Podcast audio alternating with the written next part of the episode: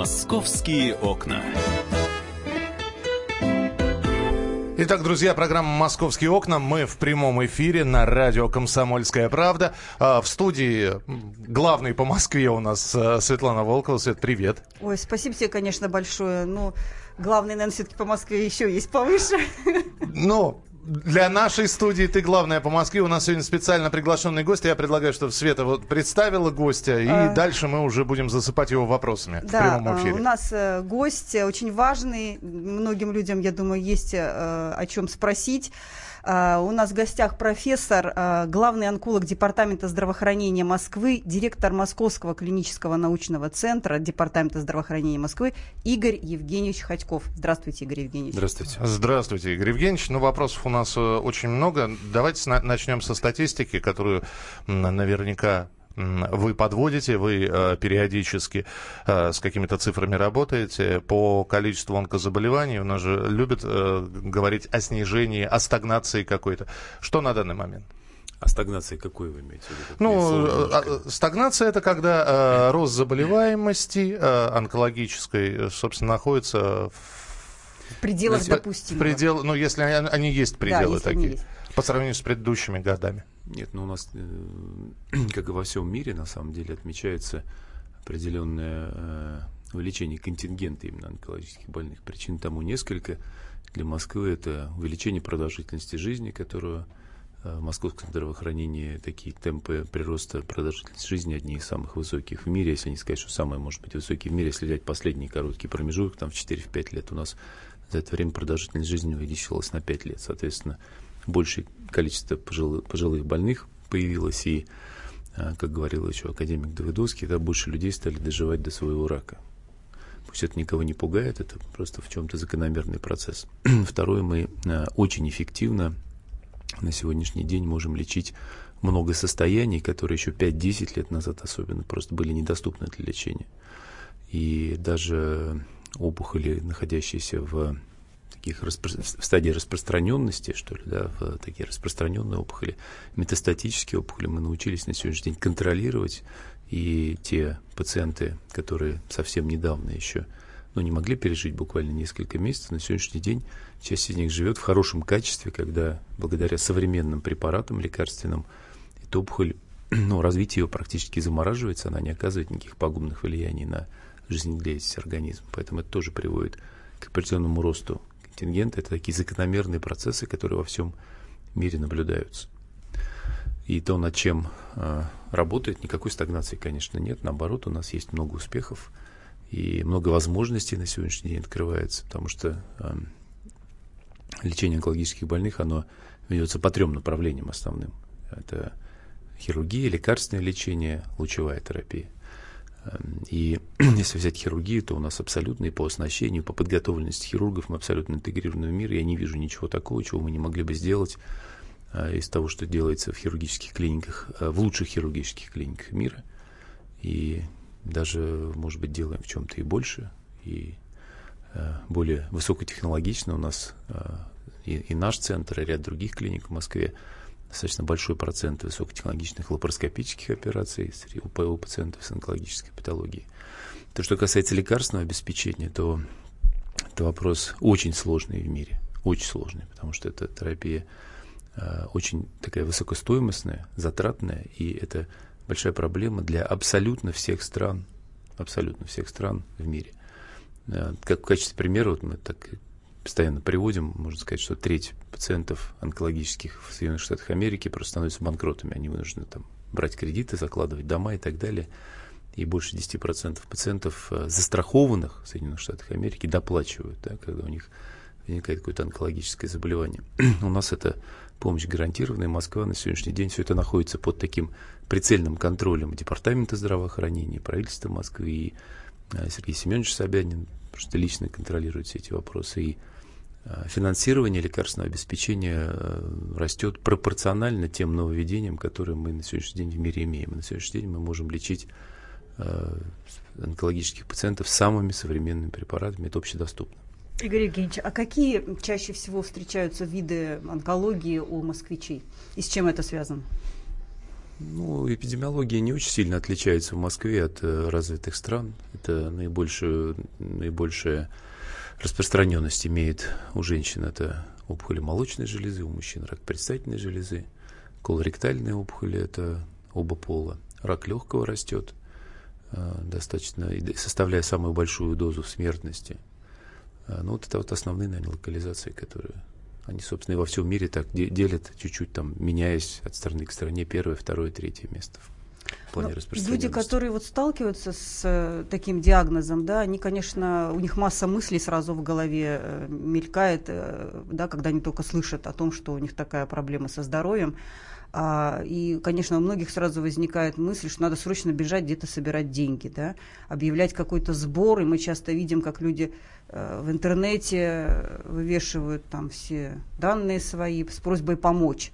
А, действительно ли надо это делать? Вы говорите, что все обеспечено в Москве. Выходит, что нет? Меня это, меня это удивляет достаточно сильно, потому что первое, что надо, если вдруг так э, человек столкнулся с таким диагнозом, Э, понять, что у нас с течением времени, и вот в последние годы особенно, да, вот этот вот термин «рак не приговор», он все больше и больше имеет право на... Э, ну, то есть он такой все больше и больше становится истинным. Угу. Поэтому здесь первое, что надо, надо успокоиться. Второе, не надо бежать никаким знахарем какие-то, использовать нетрадиционные методы, потому что традиционная медицина на сегодняшний день развивается. У нас ну, не знаю, наверное, каждые полгода, если не чаще, что-то появляется новое в э, возможностях оказания специализированной помощи вот таким пациентам. Поэтому что нужно, это обратиться к специалистам. Э, сборы денег, меня, честно говоря, мне, для меня они не совсем понятны, потому что у нас в Москве выделяется, ну, я не знаю, у нас все возможности для этого есть. У нас есть над чем работать в плане лучевой терапии, есть большие программы, но на сегодняшний день задействованы все установки для проведения лучевой терапии федеральных учреждений. Вот у нас ситуация тоже, она сейчас так ну, лучше выглядит, чем, например, год назад. Да, и, в принципе, мы над этим все время работаем. Но в целом, понятно, что могут быть какие-то трудности у кого-то и так далее. Да, поверьте мне, они есть во всем мире абсолютно. Но в целом мы оказываем помощь таким пациентам по программам оказания высокотехнологичной помощи. У нас тарифы Э, фонда обязательного медицинского страхования на оказание помощи онкологическим больным постоянно растут. Поэтому у нас есть все возможности для того, чтобы качественную специализированную помощь оказать современную таким пациентам. У нас Деньги букв... собирать не надо, надо обращаться к специалистам. Буквально две минуты до небольшого перерыва, и вот вы сказали, что некоторые начинают обращаться к знахарям, повитухам, народные способы. Я про м, грамотность, онкограмотность, если можно такой термин применять, что человек действительно доверяет к врачам, а не приходит уже в запущенной стадии после того, как испробовал на себе, значит, привороты и прочее, прочее. С этим лучше стало? Ну, вы знаете, наверное, становится получше, потому что у нас сейчас вот э, э, процент диагностики в первой стадии э, заболевания, вот вы говорите статистику, конечно, мы ее ведем, мы мониторируем. В Москве существует канцерегистр, в котором учитываются все пациенты больные онкологические, все пациенты онкологические. И мы, конечно, отслеживаем. Для нас очень важна вот эта вот диагностика ранняя, потому что именно она является основным залогом э, таким фактором, который влияет на снижение смертности населения от онкологических заболеваний. Потому что принципиальным образом отличаются и затраты, и эффективность лечения, и результаты от того, лечим мы первую стадию или вторую даже и выше. Поэтому в этом плане у нас все это подрастает, поэтому можно, наверное, косвенно сказать, что люди больше стали доверять врачам. Но, безусловно, у нас есть над чем работать в этом плане. И мы работаем постоянно. Вот у нас в институте проходят постоянные школы для врачей амбулаторного звена, где мы учим онкограмотности, онконастороженности. Но могу сказать, что это не только от врачей зависит, это еще зависит и от такого бережного, что ли, или внимательного отношения самих людей к себе, населения. Вот у нас здесь уже вопросы к вам стали поступать, поэтому я предлагаю сейчас, если есть какие-то вопросы, пожалуйста, э, Игорю Евгеньевичу можно задавать. Э, главный онколог Департамента здравоохранения Москвы у нас сегодня в гостях. Присылайте свои сообщения 8 9 6 7 200 ровно 9702. 8 9 6 7 200 ровно 9702. Э, если будет повторяться вопрос, мы как-то скомпилируем все это в одно и обязательно зададим этот вопрос нашему гостю. Оставайтесь с нами на радио «Комсомольская правда». Игорь Ходьков у нас сегодня в эфире. Присылайте свои вопросы. Здесь Светлана Волкова и я, Михаил Антонов. Продолжение через несколько минут. «Московские окна». Слушай Слушайте в нашем эфире совместный проект «Радио Комсомольская правда» и телеканала «Спас». Деятели культуры и искусства, ученые и политики в откровенном разговоре с Владимиром Легойдой. О вере, жизни и любви беседуем по пятницам с 6 вечера по московскому времени.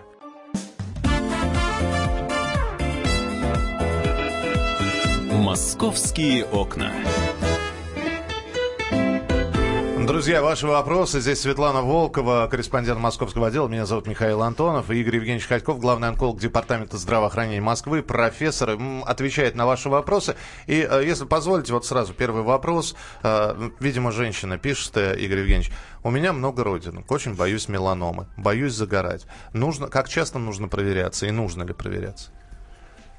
Ну, очень хороший вопрос, на самом деле. Бояться не нужно, но нужно относиться к этому э, с должным уровнем внимания, опять же. Значит, э, ну, много понятий относительное, поэтому здесь э, сложно сказать, я так вот по радио уже не могу сейчас дистанционно сказать. Но, в принципе, если есть какое-то количество родинок, просто нужно за ними следить. И любые изменения, какие бы там ни происходили, с любой из родинок нужно обязательно сразу пойти к специалисту. На сегодняшний день можно, я не знаю, на самом деле это больше драматологии касается, сколько у нас таких аппаратов всего в Москве, но в Институте драматологии точно есть специальное такое исследование, которое может э, позволяет такое картирование родинок составляет. Программа специальная компьютерная запоминает все, как э, там ну, как у человека устроено, да, такой паспорт, что ли, родинок делается. И затем эти изменения можно отслеживать именно периодически, повторяя вот эти осмотры. Но здесь для, просто хочу сказать, что, в принципе, не нужно, количество меланом вообще растет в мире, и у нас в Москве растет не какими-то громадными темпами, но количество пациентов подрастает, и, в общем, э, наверное, не нужно вот так вот, такая избыточная инсоляция, она вредна, не нужно много времени проводить на солнце, даже в летнее время, э, в отпускном там периоде и так далее. Но еще раз говорю, любые изменения вокруг любой из родинок должны служить поводом обращения к специалисту. Алексей Ставропольского края спрашивает, как вы относитесь к новым экспериментальным методам борьбы с онкозаболеваниями и какие перспективные разработки близки к внедрению в онкоцентры. Ну, я думаю, что сейчас, вот, наверное, уж сильно вдаваться в медицинские подробности. Я, я понимаю, что вы можете рассказать об этих разработках. Вопрос только поймем. Самые мы... простые, да, да для понимания. Ну, я могу сказать, что вот мы говорим, что эта помощь оказывается онкологическим больным по трем направлениям. Да, хирургия, лекарственная терапия, лучевая терапия. Значит, э, хирургия, на мой взгляд, на сегодняшний день, вот то оборудование, которое есть, оно уже настолько позволяет безопасно и малотравматично максимум делать из того, что нуждается в хирургическом лечении, что, наверное, можно сказать, что где-то уже либо высшая точка, либо близко к наивысшей точке развития хирургия своего достигла. Высокоточные аппараты лучевой терапии тоже очень большой вклад вносят. И основные на сегодняшний день все-таки разработки, они э, в большей степени лежат в области лекарственной терапии. И здесь можно говорить о тех успехах, которые на сегодняшний день есть, потому что у нас кардинальным образом поменялось за последние там, десятилетия э, лекарственная терапия, внедрены в такую рутинную практику таргетные препараты, то есть препараты, которые направлены целенаправленно э, на там, областью их воздействия, точкой их воздействия является тот ген, который заставляет опухоль развиваться. Ну, то есть вот то, точечное это, попадание, да, точечное не, попадание. не ковровая поэтому, бомбардировка. Да, поэтому это называется таргет. Игорь Евгеньевич, но это таблетка Последний... от рака. Вот вы изобрели уже, наконец, она есть, можно так сказать, что это таблетка от рака? Или далеко ну, мы еще ну, нее? Ну, для, как, для каких-то видов, наверное, можно сказать таблетка или лекарственное средство, позволяющее контролировать и в каких-то, в каких-то случаях и приостанавливать процесс, в каких-то случаях заставлять его регрессировать.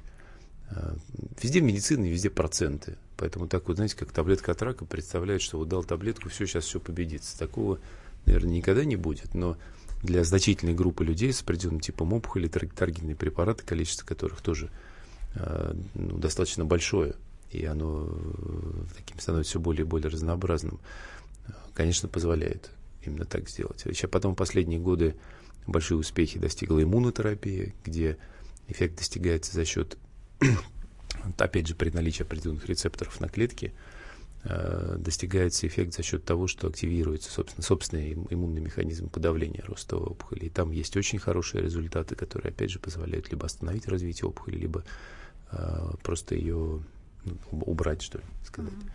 Поэтому вот эти разработки, они и, и продолжаются и дальше. Сейчас очень большое количество исследований проводят по комбинациям этих препаратов, по внедрению в старые схемы новых препаратов, по отработке новых схем.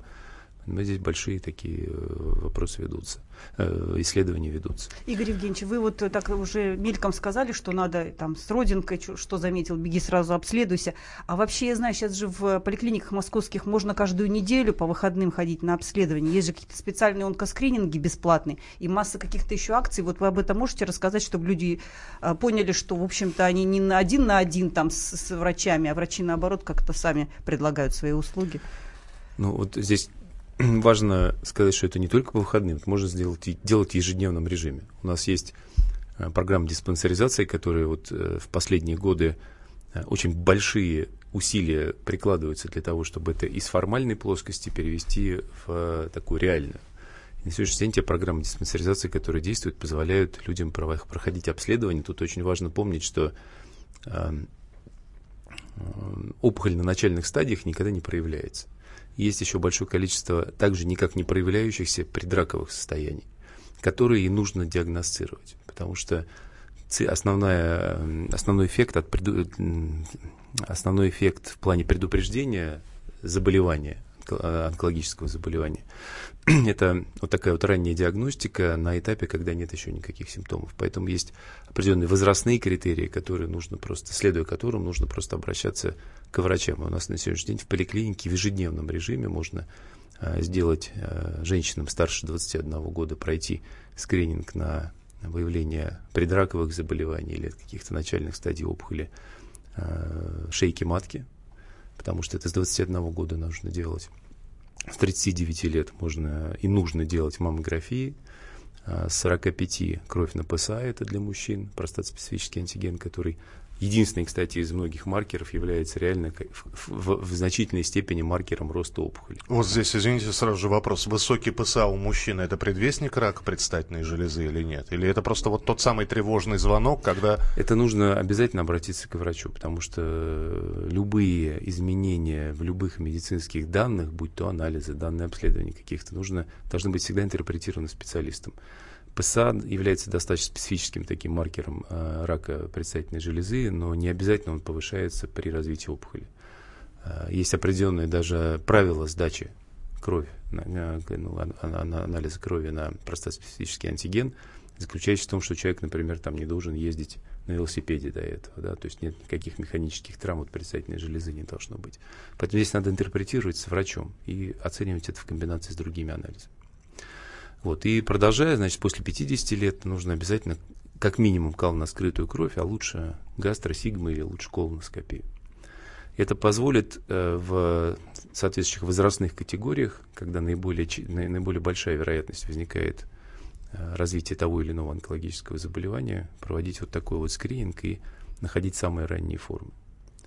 Просто нужно ходить здоровым, это очень важно, здоровым к врачам. Тем Каждый более, если год. есть Каждый год ходить? Да, ну, это зависит. Это, там, скажем, это раз в три года, если шейка матки, молочная железа. Это тоже, ну, в разных странах там тоже по-разному. Раз в два года, в три года колоноскопия. Все зависит от тех на, на каких-то изменений, которые найдены или не найдены. Игорь Ильич, а можно сразу масса центров медицинских частных, которые предлагают КТ, МРТ, они помогают эти методы обнаружения рака? Надо это делать. С людей деньги бешеные просят, давайте мы вам сделаем КТ, вы сейчас все узнаете.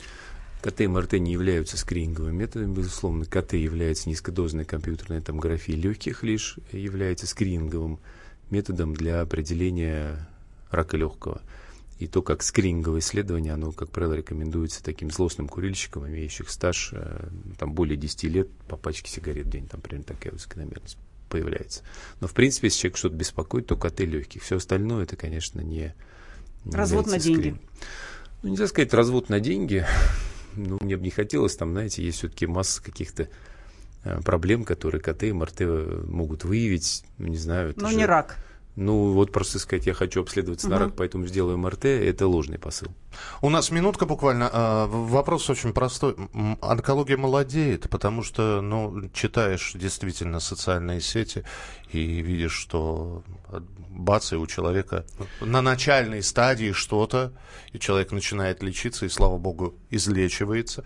Вот. Но, тем не менее, Ну, знаете, просто я думаю, что здесь фактор в большей степени имеет значение тот, что у молодого человека это более на слуху, что ли, становится. Все-таки, когда заболевает человека, там, условно, ну, не знаю, старческого возраста, да, то, что мы называем старше 75, 80 лет и так далее, да, ну, как-то это менее остро воспринимается, чем если заболевает человек 20-30 лет. Ну и вряд ли это по социальным сетям потом расходится, да, если ну, человек возрастной заболевает. По социальным сетям мне в этом плане вообще сложно сказать. У нас есть статистика, которая говорит, что ну, вы знаете, сложно там, год, два, три, вот это не период наблюдения, поэтому даже если мы там что-то видим, чуть большую какую-то диагностику, она, там же очень много причин, очень много причин, и для Москвы, например, если взять, у нас есть и такие центростремительные тенденции, у нас много людей едут из регионов сюда и диагностироваться, и лечиться, поэтому здесь так надо очень, очень аккуратно с цифрами обращаться. А, друзья, мы продолжим буквально через несколько минут. Спасибо, что присылаете вопросы. Их достаточно большое количество. По, по очереди буду все задавать. Э, нашему сегодняшнему гостю у нас в гостях Игорь Ходьков, главный онколог Департамента здравоохранения Москвы, профессор, э, хирург 8967 200 ровно 9702. 8967 200 ровно 9702. Московские окна.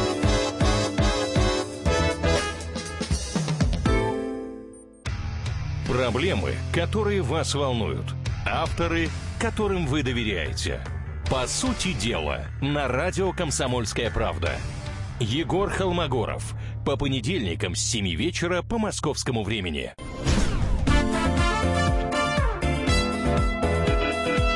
«Московские окна». Светлана Волкова, корреспондент московского отдела. Программа «Московские окна». Я Михаил Антонов. И э, гость нашей сегодняшней э, программы у нас сегодня Игорь Евгеньевич Ходьков, э, российский хирург, доктор медицинских наук, э, главный онколог Департамента здравоохранения Москвы, профессор. Э, Игорь Евгеньевич, ну вот здесь прислали э, такое, знаете, распространенное, опять же, можно услышать огромное количество э, афоризмов, а, тезисов про онкологию. Рак ждет всех, но не все до него доживают. Вы с этим согласны? Ну, наверное, можно и так сказать. Да, может быть, может быть это даже весь ответ. И, и, и тишина. Можно, можно и так Вы знаете, главное не жить с мыслью, знаете, меня ждет рак. Надо жить как-то ну, максимально, мне кажется, э, ну, получая от жизни то, что человек хочет получать, ну, в силу своих, я не знаю, интересов, целей и так далее, да, но просто нужно внимательность к себе. Я просто нужно, нужно культивировать внутри себя внимательность к себе и к своим родственникам. Просто извините, маленький пример из прошлого приведу. Вот э, все-таки как, как вот как это заболевание оно появляется. Знаменитый актер Савелий Крамаров. Э, занимался йогой, э, следил за своим следил здоровьем, за своим здоровьем питался э, и очень боялся именно онкологии, потому что у него э, мама и прочее, прочее, у него болели онкологией. Он переезжает в США и у него диагностируют, соответственно, по-моему, рак прямой кишки это все-таки был, от чего, собственно говоря, Савелий Крамаров и умирает. И говорят, что находясь уже там на финальной стадии, вот перед уходом в иной мир, он все время спрашивают, за что? Я так, я так все правильно делал. И очень многие считают, что это генная предрасположенность. Э, вот, Игорь Евгеньевич, э, на все, генном уровне. Все имеет значение, безусловно. Есть очень генетически детерминированные виды опухолей, и в какой-то степени фон э, в той или иной степени, конечно, генетически существует. Совершенно не обязательно, что он реализуется, или совершенно не обязательно, что если нет никаких предрасполагающих известных на сегодняшний день факторов генетических, то опухоль не возникнет. Много факторов есть, они, безусловно, идут и в значительной степени, это очень важно, идут от образа жизни, от тех привычек, банальных, может быть, вредных. Вот уже, может быть, кто-то скажет, что э, как, если можно выражение употребить, оскомину набило, да, да? Вот упоминание да, про курение. всех, там, курение, но курение является главным фактором, который вызывает онкологию, причем не только легких, но и желудок, и другие локализации. Но, с другой и стороны, есть... простите, да, я, человек может сказать, ну, хорошо, ну, брошу я курить, но вы посмотрите на экологическую обстановку в Москве. Я живу там, не знаю, в каком-нибудь промышленном районе. Капотне. В Капотне. У меня загазованность и прочее. Ну, знаете, есть 10 факторов условно риска, если ты один убираешь, то остается 9 так, поэтому здесь э, ответ все равно очевиден. И на эту тему проводятся научные исследования, подчеркиваю, научные исследования, которые э, Всемирная организация здравоохранения обнародовывает регулярно в качестве рекомендаций каких-то на сегодняшний день доказанными факторами риска развития опухоли является курение, алкоголь, малоподвижный образ жизни, гиподинамия, недостаточное употребление клетчатки в пищу, то есть это фрукты, овощи. И вот не так давно, там несколько лет назад тоже очень много на эту тему как-то было разговоров в сетях, как вы говорите, по поводу того, что термически обработанное красное мясо влияет. Ну, это просто доказанный факт. Поэтому если эти факторы минимизировать, то, соответственно, минимизируются риски. Дальше, безусловно, есть генетическая предрасположенность, и можно сдать анализы, например. Да, вот есть э, то, что касается рака молочной железы, есть анализ на BRCA или БРК, там по-разному латинское, скажем, breast cancer, да, BRCA, четыре буквы. Там 90, если, если вдруг такой ген находят, э, то 92% вероятность заболеть раком молочной железы. Соответственно, это э, ведет к тому, что человек просто должен активнее наблюдаться. Если вот вы говорили о примере рака прямой кишки, то на сегодняшний день я могу сказать, что колоректальный рак считается самым предупреждабельным если можно. Uh-huh. Я думаю, что можно, да, такое слово а употребить. А как это? Потому что просто нужно делать регулярные исследования, да, и вот мы говорим, что показания к скрининговым исследованиям 50 лет и выше. Надо сделать как минимум кал на скрытую кровь, а лучше колоноскопию. Дальше в рекомендациях по скринингу это, то есть либо 50 лет, абсолютно без жалоб, либо это возраст заболевшего родственника минус 10 лет. Соответственно, если условно родственник заболел 40, значит колоноскопию надо человеку начинать с 30 делать. И делать это регулярно и удалять просто те полипы, из которых э, опухоли в дальнейшем могут развиваться, и просто вовремя обнаружить ее на ранней стадии, когда можно ее э, ликвидировать просто да, путем вот, говорю, удаления какого-то небольшого, не, ну, небольшого участка ткани. Поэтому и... до 50% колоректального рака это рак толстой прямой кишки. Э, толстые кишки, э, значит, можно предупредить. А, ну, тогда еще один пример. Анджелина Джоли, э, да, которая... которая вообще все себе вырезала. Она, она просто удалила себе э, грудь, э, тоже потому что была предрасположенность. И, по-моему, э, она, сходив на исследование, маркеры показали, в общем-то, начальную стадию. Это, она просто... это метод, Игорь Евгеньевич? Нет, о чем я говорю, это как раз, то есть, если выявляется, у нас есть на сегодняшний день определенные доказанные какие-то вещи. Вот с этим как раз BRCA исследованием если есть такой э, ну, вот положительный анализ на, на этот ген, то, в принципе, ну, это выбор человека, который в некоторых странах, в единичных, на самом деле, на сегодняшний день, вот я кроме Америки, честно говоря, наверняка никого не знаю. У он, нас такое он сделают, если ну, пациент захочет? Это, ну, у нас пока нет. Удаление не, груди? Не, не, ну, такое профилактическое. А, профилактическое ну, извините, я скажу, и это всем известно, я надеюсь, что я не открою никакой секрет. Дарья Донцова. Ну, да. это уже после диагноза, наверное, Это уже да? после диагноза. А до диагноза, Сейчас не дожидаясь. Я не хочу обсуждать персонали. Да, да, да. Прошу нет, прощения, я, просто... я не знаю их. Значит, здесь я просто хочу сказать, что а, когда уже диагностирована болезнь, есть определенные стандарты выполнения операций, в том числе, по которым э, пациент ну, ведется, да, и проводит те или иные действия, в том числе хирургические. Профилактическое удаление, как вот вы привели пример известный. Американской, да, американской. Актрисы. Э, но они, еще раз говорю, они есть, и то, по-моему, не... Вот я, честно говоря, на сто процентов не могу вам сказать, так, повсеместно ли они там в Америке, вот и везде, во всех штатах и так далее. Но у нас этого нет, и я не думаю, потому что во, все, во, во всяком действии есть риски медицинском, понимаете? Если здоровый человек, да, пускай у него там 8% вероятность не заболеть, но когда вы делаете какую-то хирургическую манипуляцию, есть э, много непосредственных рисков, они, может быть, минимальные совсем, но тем не менее они есть.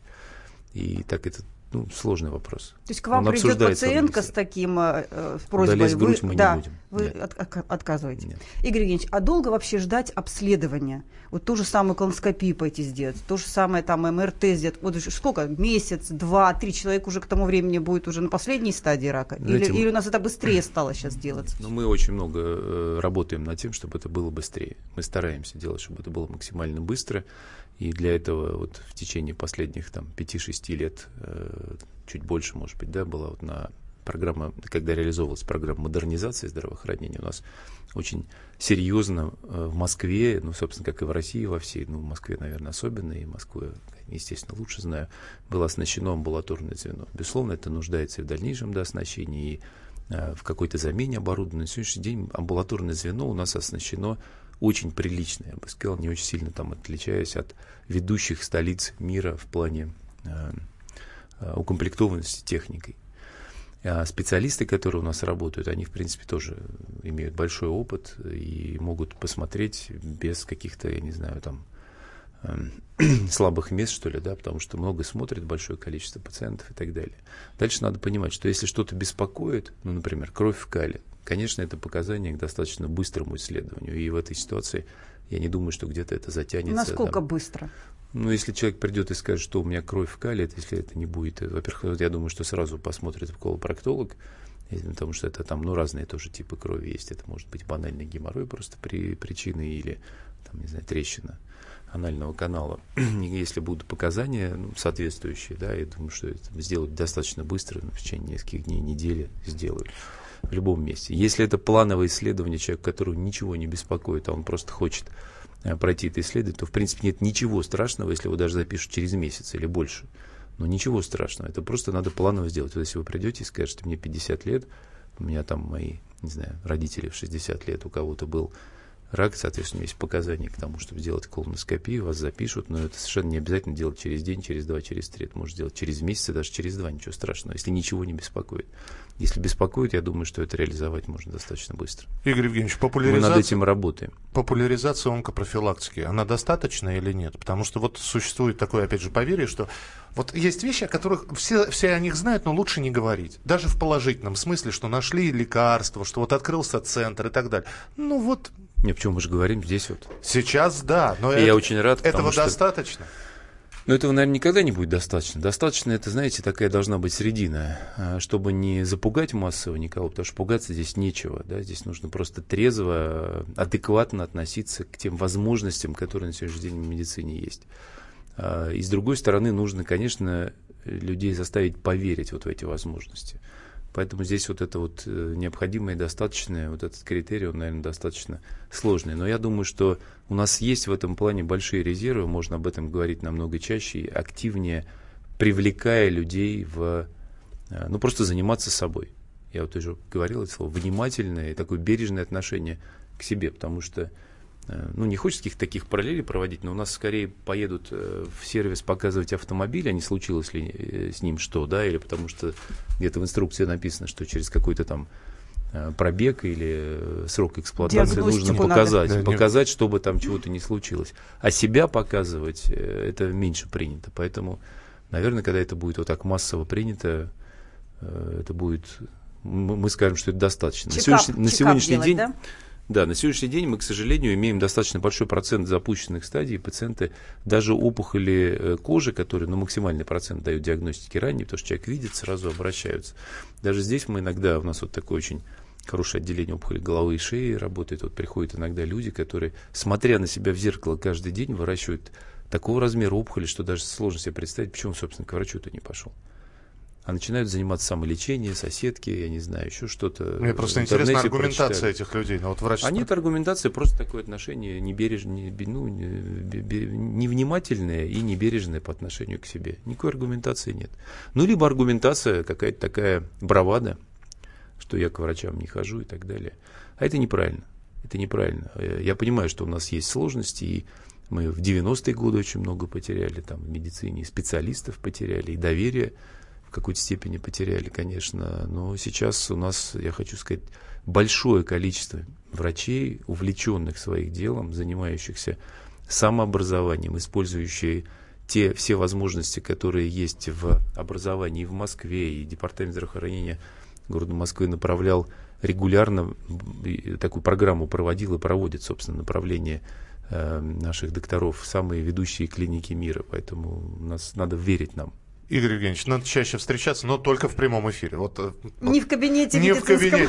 А вот как раз, видите, неправильно. Потому нет, что в кабинете нет. надо приходить здоровым, да, и уходить радостным, сказать, что ничего не нашли. Или вот, нашли вот, и предупредили. Пусть будут на этих словах и закончим наш эфир. Спасибо, что были у нас сегодня Спасибо. в эфире. Спасибо. Спасибо. Московские окна.